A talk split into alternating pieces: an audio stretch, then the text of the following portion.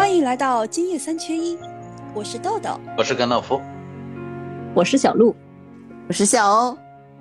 我前两天还去了趟北京，跟笑姐姐碰了个头，我运气真是爆棚。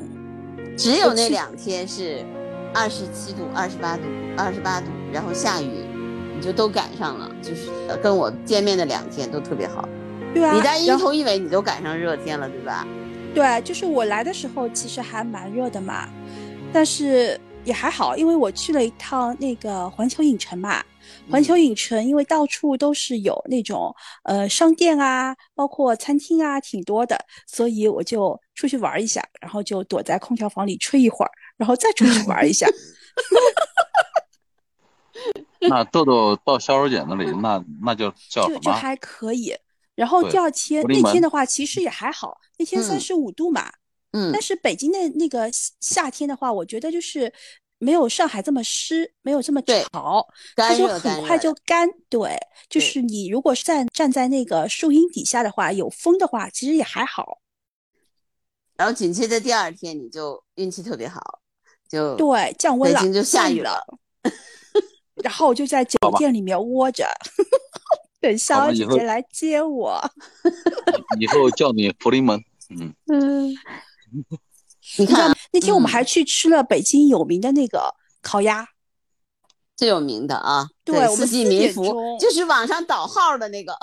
啊，对，我们四点钟就去排队了，六百吧，六百块钱一张号，就是我们自己去的，而且我们那天运气也爆棚，对吧？对，人家跟我们说要等一个小时或者一个半小时，结果我们半个小时就等到了。我们那个时间卡的比较好嘛，就是四点到四点半之间。然后我到了酒店以后，豆豆说：“你要不要上去坐会儿？”我说：“不要。”他说：“不用吧。”结果他去了以后，幸亏 没没想到北京这么火爆。后来我在朋友圈里面看到，我说：“人家人家说朋友圈里面你去看好了，什么呃四个人在哪里哪里，然后三个人在哪里哪里，然后又几个人在云南，反正最多的是在北京。他说有八个人在北京。”嗯，我没数，但我听你这样一回忆了一下，好像就是随时随地打开朋友圈就会看到有人发我在北京某某地。竟然跟我同一天去环球影城，我认识的就有两个，我们同时在园内。北京热都是你们外地人给燃起来。今年北京真的是各大景点爆满，没有一个景点是没有人的。豆豆有一个切身经历，你你想去约北大，约不上。北大，你知道吗？就是秒没有。我那天十二点钟蹲点了，我蹲了一天，我发现那个东西一上去就卡了，一上去就卡了，刷不出来。等我刷出来的时候，就是已经都满了，满了，满了。呃，那约北大的话要提前多长时间呢？你当时七天呢？七天，提前七天就可以约，但是你约不上嘛，因为你一刷就满了。今年北京所有的景点啊，基本上票都是秒没。对的，如果你能约到，就是那种什么故宫啊、什么景点啊什么的，人家就在朋友圈里面就狂给你点赞。去年北京基本上都是疫情嘛，疫情也很严重，好多人的计划要来北京的计划都被耽搁了嘛，都被延迟了。对啊，本来我去年就要跟肖姐姐。面基了嘛，对吧？对对对对，我们本来是网友见面会在去年，结果我们今年才见上。不过见上了就还挺好的。然后那两天天气又好嘛，对吧？我们那天，而且我们运气好在哪儿呢？就是我们从那个四季民福出来，然后我们不是走那个亮马河的那个河嘛，对吧？我们走了一圈那个风景，呃，亮马河公园，然后走走了一圈。本来我们要坐船，后来。看那个船不回来，我们又没有坐，就在那边玩完了以后，我从呃亮马河开车回来，我到家以后下雨了。对，就是我们在外面散步的那几个小时就没有下雨，没有下雨，后来就开始暴雨了。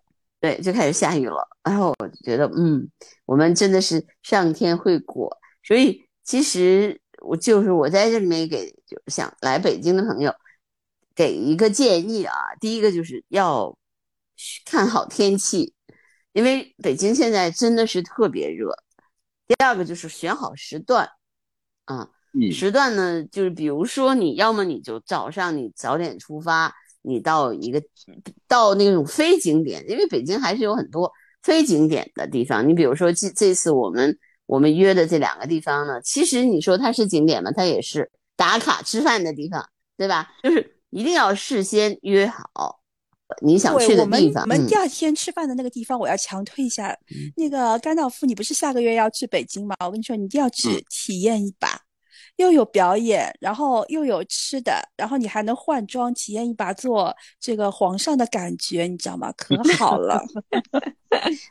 哎，我们这次还有一个特别惊人的发现，是我们对面啊住了五个、五个、六个黑人，呃，朋友，然后五个五个男五个女生，一个男四个四个是四个吗？对，四个啊，就对，还有一个翻译，还有个翻译，对对对 对对对对。那么他们一开始的时候，其实坐在那儿，嗯，但是我们当时已经化好妆了，我跟豆豆，他们坐在我们对面，一直在看我们俩。后来他就问那个翻译说：“他们是怎么做到的？”我因为我在那个，因为我听了一下他们，他问那个翻译，翻译说是可以换的，他们就跑去换装去了。对对对，然后换完之后还一点都不违和，你知道吗？因为他们不是黑皮肤嘛，嗯，然后换的那个大明的服装，对对，就红颜色的，还挺好看的。对，因为他们本民族的服装里面呢，有很多的那个颜色的搭配，跟我们大明的服装很像，所以你看他们穿起来就很自然，他们也没有化妆，就是换了一个衣服，哎，立马就不一样了。对，就。很和谐，很和谐，非常好玩。嗯嗯，所以我觉得这个我们去的宫宴，那它就是有有长恨歌的表演，那个那个表演还是很棒的啊。那个故事也有一定的情节，有一定的故事性。对，还有还有一个小哥哥弹古琴，因为今年嗯出来玩的人太多了，对，各大景点都火爆，并且深受其害。哎，你们南南京呢？南京是什么情况？去年我去了南京。你你真聪明，你要是今年来的话，你会不会挤扁？哦，真的也是也是会出现什么约不到票啊？真的很 lucky 耶，真的。啊，就是我我们住的离博物院、紫金山、中山陵这块就比较近嘛，所以附近都是。呃，有一半的街区就是游客出没比较多的地方，另外一片呢就是这种烟火小巷、菜场啊、学校啊，就是我们这种居民日常生活的地方。但是经常从那个旅游街区堵车，堵堵堵堵堵，一直堵到我们这个呃这种菜场巷子里，呃，就是造成我们出行呢不是很方便。你们现在也是这样的，南京也是这样是吗？对，然后嗯，就是。哪儿人都多，然后为了维持这些著名景、知名景点门前的交通秩序，然后可能交管部门就做各种调整。这个时段这边是单行的，那个时段是进行的，在什么时段这边呢是进右拐的，所以我们进出就是开，如果是开车的话就不太方便。然后我日常骑车的话呢，有时候都会受到一些干扰，因为嗯人太多，人太多。对，为了让比如说让博物院门口的行人过红灯的话，那一个红灯可能就就会。比平时要延长，我印象很深刻，因为去年我进城的时候就是从那个门进去的，他那个博物院门口的那个红绿灯就反正挺难开的，就是那条路就开了很久，我估计今年更难开，动都动不了。然后就是平时没有这么高峰，没有这么多游客的时候，不是这样子。比如说我昨天晚上，大概晚上我临时有事出去的话，我又走到了博物院门口那个红绿灯，嗯。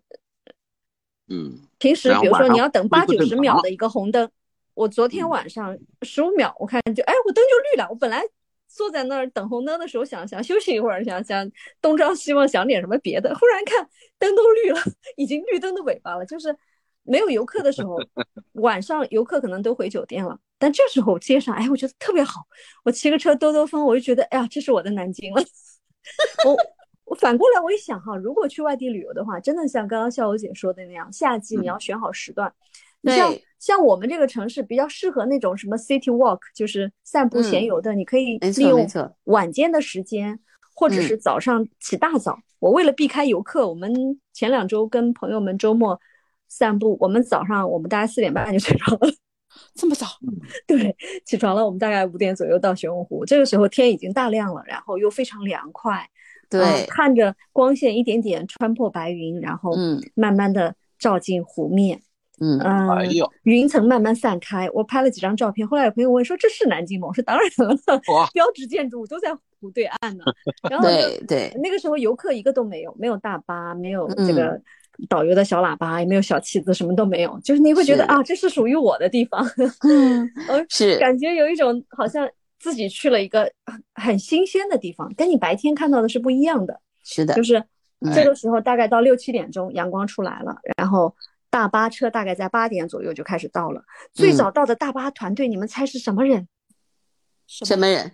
小学生特种兵研学团队。哦，好吧，今年啊，我跟你说，研学团队攻占了北京的北大，然后攻占了清华，攻占了故宫。啊，还攻占了我们紫金山呢。昨天晚上我带几个对吧朋友到嗯紫金山上去看萤火虫，然后嗯发现一堆小朋友打着带着头灯，导呃有可能研学团队的老师带他们观察。哎呀，嗯这个是什么虫？名字我已经忘记了，什么鹅？夜嗯。鹅，对他当时讲了一个名字啊，这个是夜蛾啊。待会嗯。我们到哪里要去看萤火虫，怎么怎么的，然后我嗯。就觉得，哎呀，声音好大好吵。本来夜晚的那个紫金山里面是比较安静的，我们嗯。南京的明孝陵夜间是，嗯，晚六点半之后是免票的，那个时候还嗯。不是很黑，所以有一些居民去散步，有一些游客知道的话也会进去。但是这个研学团队一来了呢，这个小喇叭就哇哇哇要讲起来了，对呀、嗯。生活的是。活力，就感觉不一样了。嗯，但是你要等他们散去之后，你要是胆子大一点的话，再晚一点的话，可能就会有不一样的感受，就会享受宁静了。是啊，你看我今年啊宅在家里的时候特别多，为什么呢？第一，北京太热；第二，景点人太多；第三，我想去观鸟的地方全是人。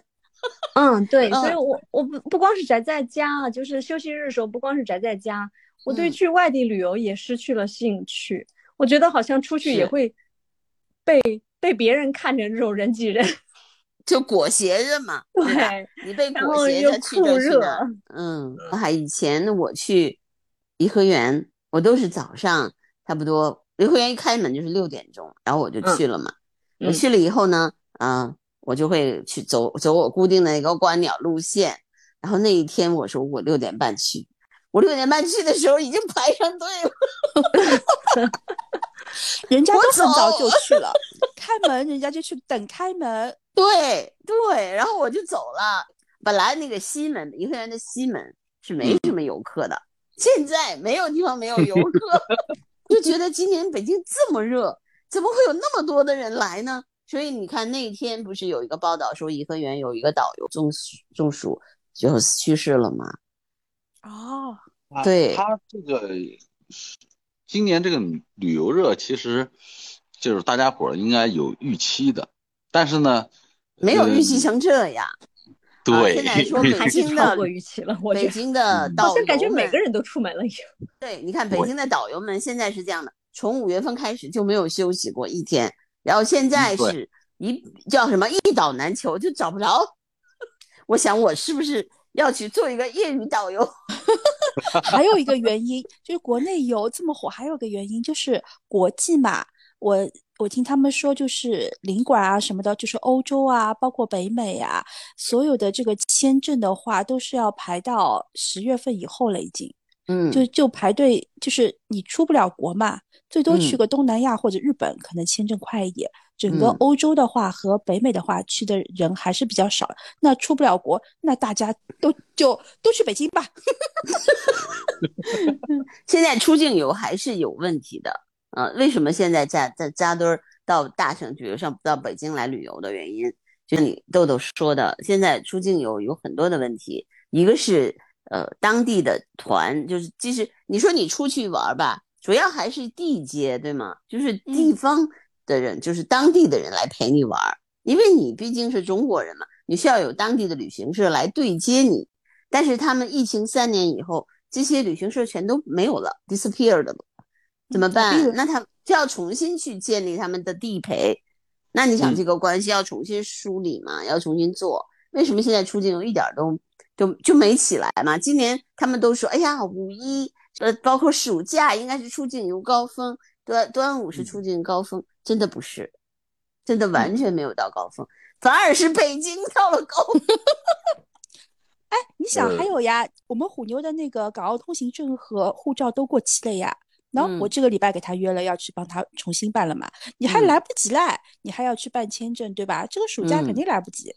对，而且说实话，嗯，旅游体验的话啊，我们现在是这样的，如果你以前没有去过，那么你肯定还是觉得有一个新奇感，对吧？我觉得我，比如说我出过国，我去过其他的国家，现在的问题在于，你去了那个国家以后，你你可能之前都知道，你不只不过去哎，把他这个这个这个理想和现把实之想象的对想象的哎画面映射到现实对，不用想象，现在网上都能看得到，然后你只是实际去踩一踩那个石头，看一看那嗯。个 view，、其实网上都有 VR 嗯。可以看。可能你会发现很多你选择出境游的国家，可能还不如国内。唉，主要还是因为签证难办，现在而且团队游没有开展起来嘛，航班也没有完全恢复。那天豆豆问我为什么现现在不去日本，主要还是航班没有完全恢复的原因。哎，豆豆，我这个我这个呃导游还可以啊，那是，哎呦，我跟你说，这个工业在我的朋友圈已经引起了轰动，大家都说哇，这个好东西好赞。然后大家都去查大众点评上面去查这个地方，你知道吧？嗯 嗯，嗯，所以你看，事实胜于雄辩吧，对吧？我我觉得，如果像我这样的地陪，我你们来了的，我一定会找让你们找那些不是非景点的地方去玩一玩。嗯嗯，因为这次还是因为豆豆那两天又下雨了啊，然后我们我们没有真的去去，我们只是去亮马河的那个那那条路还挺好玩的吧，豆豆是吧？对，人也不是很多，但是你能看见北京那种市井的气息，比如说有有很多的人在那个路上，那个路边沿着河那儿就可以吃吃东西啊，哎，就是有那种那种餐厅开出来，开到河边上，对就然后有游船，嗯，对哦，这个这个是可以的，因为啊，现在城市里很少有这样的。你知道吗？他们是在城市的河道里面对划皮划艇，你知道吗？我从来没有嗯看到过有人在城市的河道里面划皮划艇，还在 还在北京，你知道吗？对呀，嗯，对，这个就是你作为一个游客，如果没有一嗯个热爱这个城市、善于发现这个城市各种各样的这种生活气息的嗯人去引导你的话，你仍然是作为一个游客，你对优先选的是景点，而不是这种深入到市民的生活中去的这种眼光。哎呦，哎嗯嗯，所以我为什么有时候不太爱出去？我就怕你出去之后，你可能去仍然是沦落为景点的这个人肉排队机。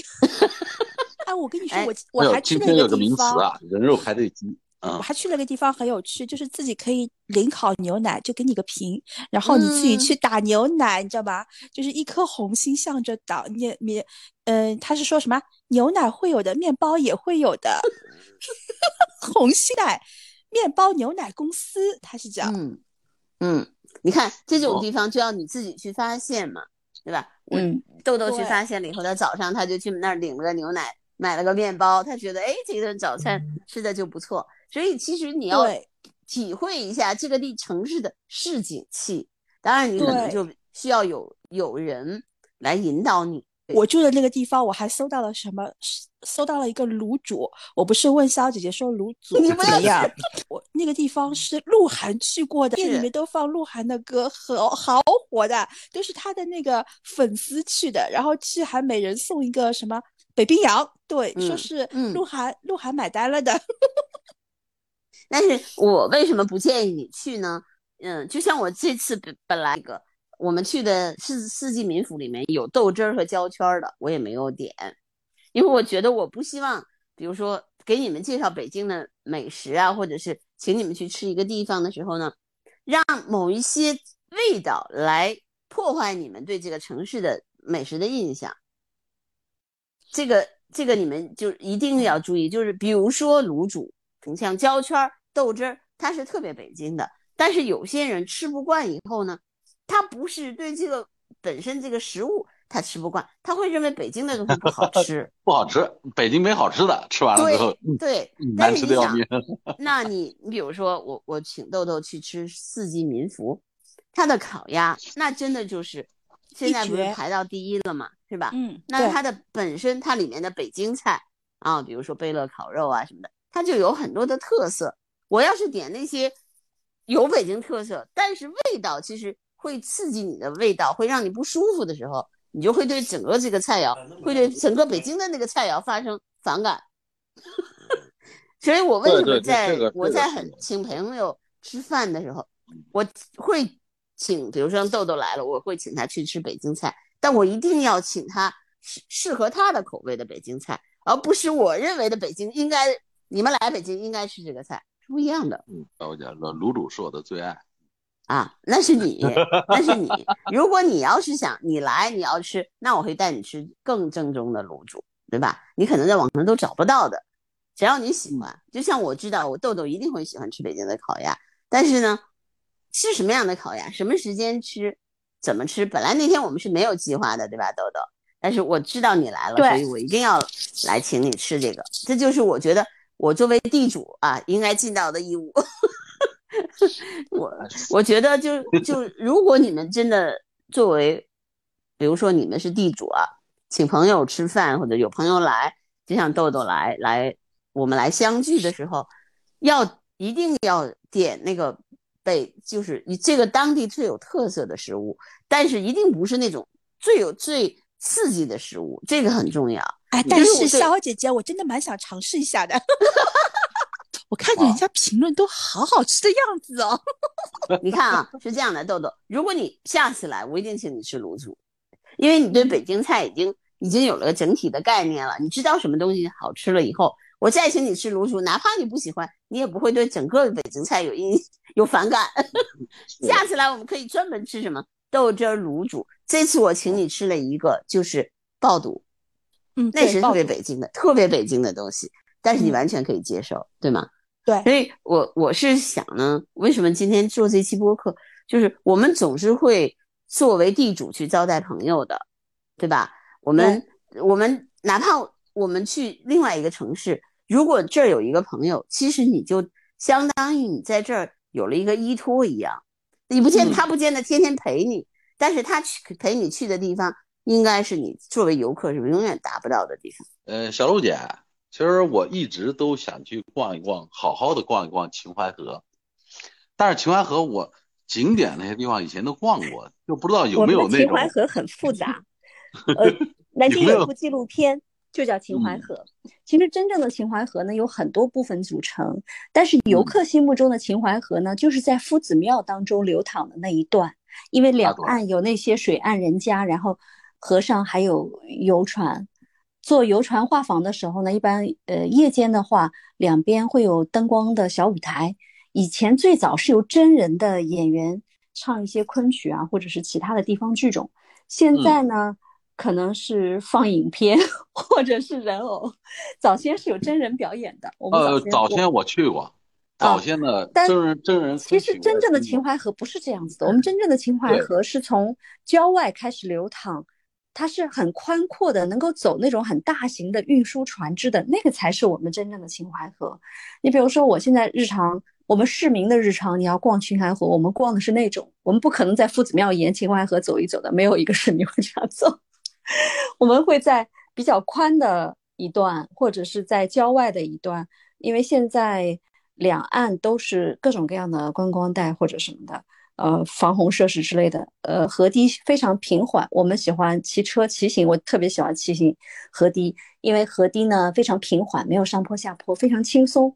然后你在两边，你看到白鹭在芦苇丛中飞起，你看见，你可能骑着骑着会看见一头老黄牛正卧在河堤的转弯处，在那儿，呃，嚼着嘴巴，不知道在嚼着什么，吧唧嘴巴，就觉得很有意思。你觉得这才是秦淮河，不是那个市区那种靠游船经过才能翻起波浪的。我们外秦淮它自己就是有波浪的。嗯，这个就是我想想象中。真正的秦淮河的模样，但是这种河段没有任何一个游客会去的。你可能就说，我有一个亲戚住在我家，哎，吃完晚饭我带你去散个步，我们会去。我家房子就在有一段外秦河的河岸里面，我们就住在秦淮河边。早先，嗯，正常如果说外地有一个朋友来了，他只有一天时间，那我就会带你去最知名的景点，你打卡完毕是吧？只有说啊，你在南京有好几天，你时间很休闲，或者是我自己家的哥哥姐姐或者什么住在我家里，我才会带他们去我说的这种地方。哎，你看啊，下次我要去的时候，我就希望你能带我去这样的地方，因为对南京来说，我基本上该逛的地方我都逛过了。我去过南京很多次，但是像你导引我去秦看秦淮河就不一样，哎，就不一样，就不一样。我导引的也是跟你导引豆豆在北京一样，它是一种，就是城市的另外一种风貌。对，它没有那么拥挤的人潮，嗯，它的。美好，它给你的感觉全都是你要用自己的眼睛去看，你要用耳朵去听，而不是说，哎，你看到的这个跟你之前在小视频里，在呃导游词里面看到的，哦，是这样的，没错，确实是这样的，是的。但是我带你，我们这种日常生活的这种呃沉浸式的体验呢，就会觉得啊，原来南京是这样的。对，就是真正的去看人文，而不是去看景点。嗯嗯，去体会也是体会那种。真正深入到人们生活当中去的东西，对对，烟火气，对烟火气。嗯，等什么时候你们来徐州的话，我就带你们逛徐州各大苍蝇馆子，保证不是网。很想去 吃徐州的烧烤，因为北大确实是一个真的值得去的地方啊！我 我不是因为我在那儿生活了十年，我说这个话，是他真的值太值得去了。嗯，突然有点怀念从前学生时代。对，同学在，然后就带我们进去逛一圈，然后可能报告厅里可以听一下谁的讲座，或者听，还有看看什么演出，都就就是那种时候，对，还没有说感觉这是一个啊旅游景点，需要旅游景点，需要去旅游去朝圣的地方。对，嗯，就有点怀念以前的那种感觉了。学校还不是大家追捧的景点。对，而且我就不明白他们现在去研学。去看到的北大看什么？我不明白啊，看建筑物。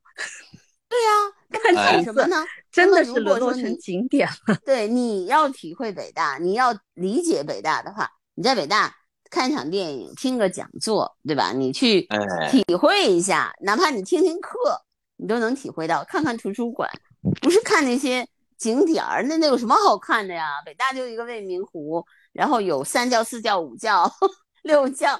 一体、二体、三体有什么可看的呢？对吧？如果你这样去看，看不到北大的精神内在内涵。为什么大家会追捧那个学校？在那里面到底能体会到什么？对吧？这个，所以这个没有办法。就我现在觉得北大弄成这样，我真是觉得心里特别不舒服。没办法，时代已经变了，不是你们北大，我们南边，我们南大也是一样。一样的，一样的，是武大也是。说是看樱花的话，他就恨不得就是冲到 武大里面去看。哦，现在简直是，嗯，对各种各种双一流的大学，或者说九八五的，怎么会变成这样？这种 都基本上都开放了。我觉得第一个点成为旅游景点的大学应该是厦门大学。嗯。它在很久很久以前就开放了，然后还有什么涂鸦隧道啊什么的，那个时候就很早很早。厦去厦门旅游的必打卡景点，从那个开始就是陆陆续续所有的学校好像都开始就开始打卡了。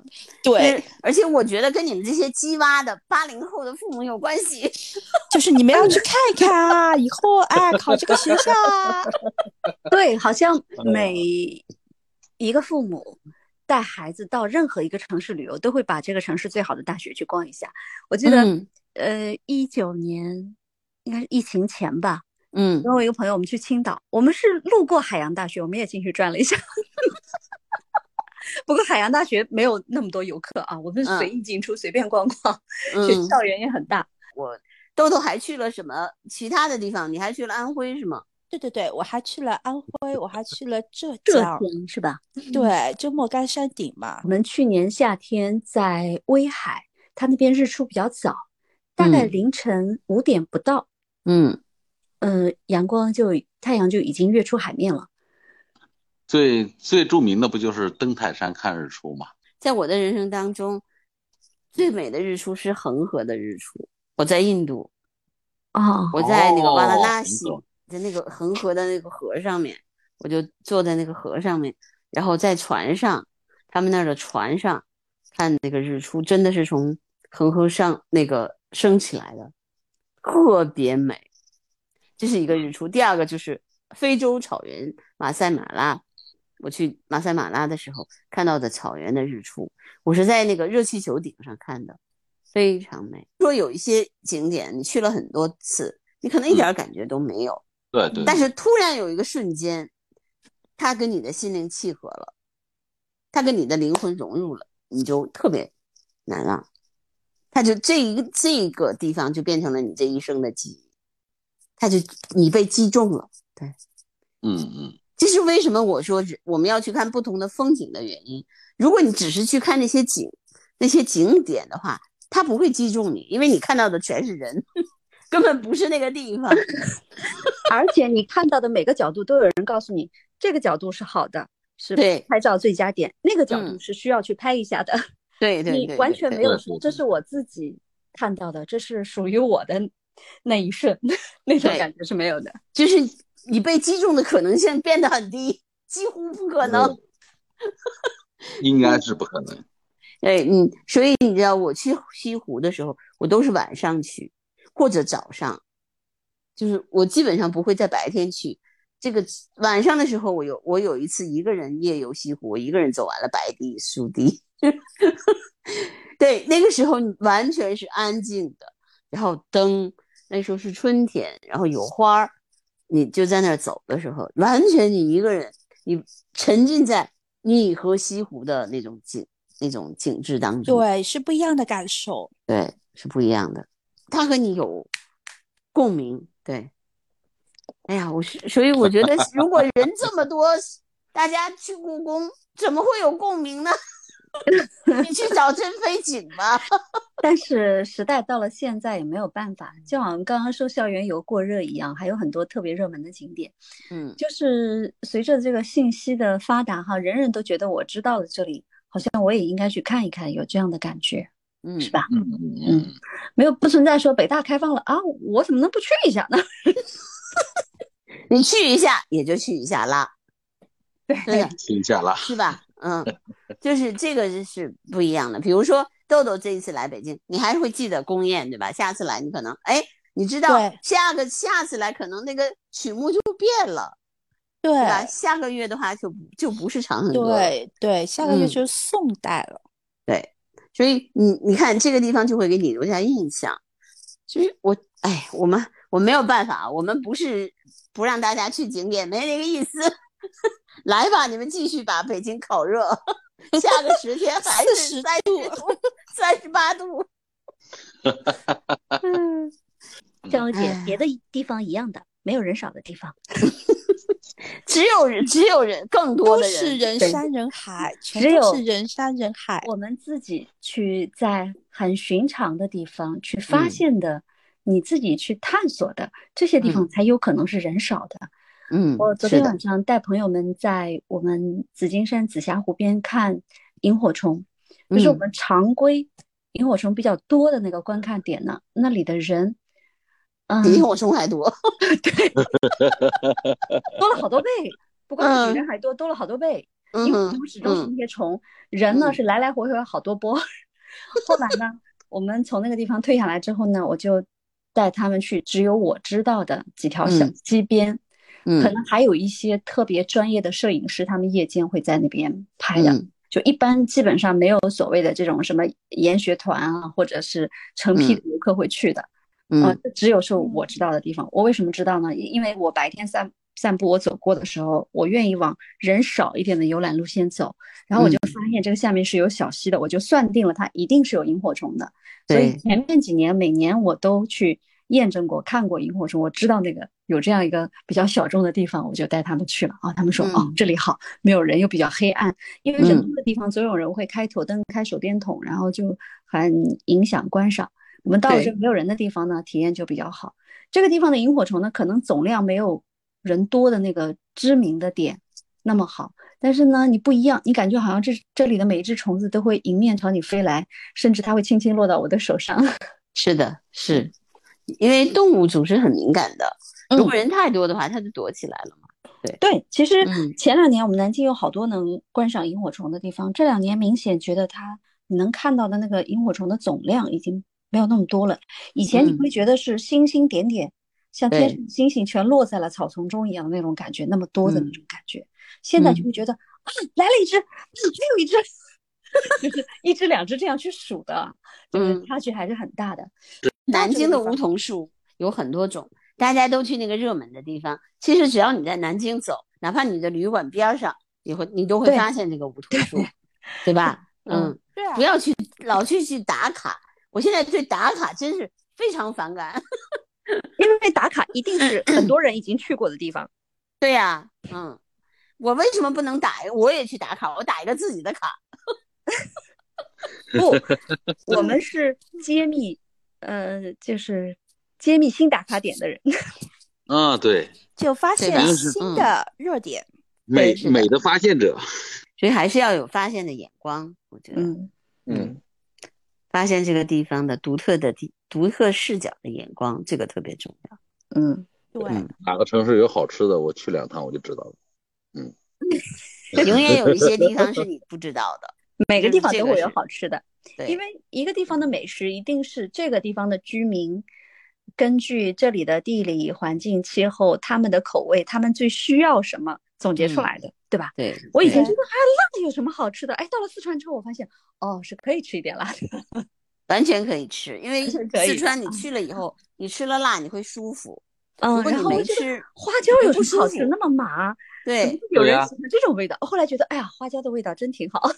觉得最美好的风景一定不是别人告诉你的，你需要自己要在去发现最。平常的地方去发现它。然后呢，当我们到彼此到对方的城市的时候呢，就可以把你的发现分享给呃你的这一小波朋友。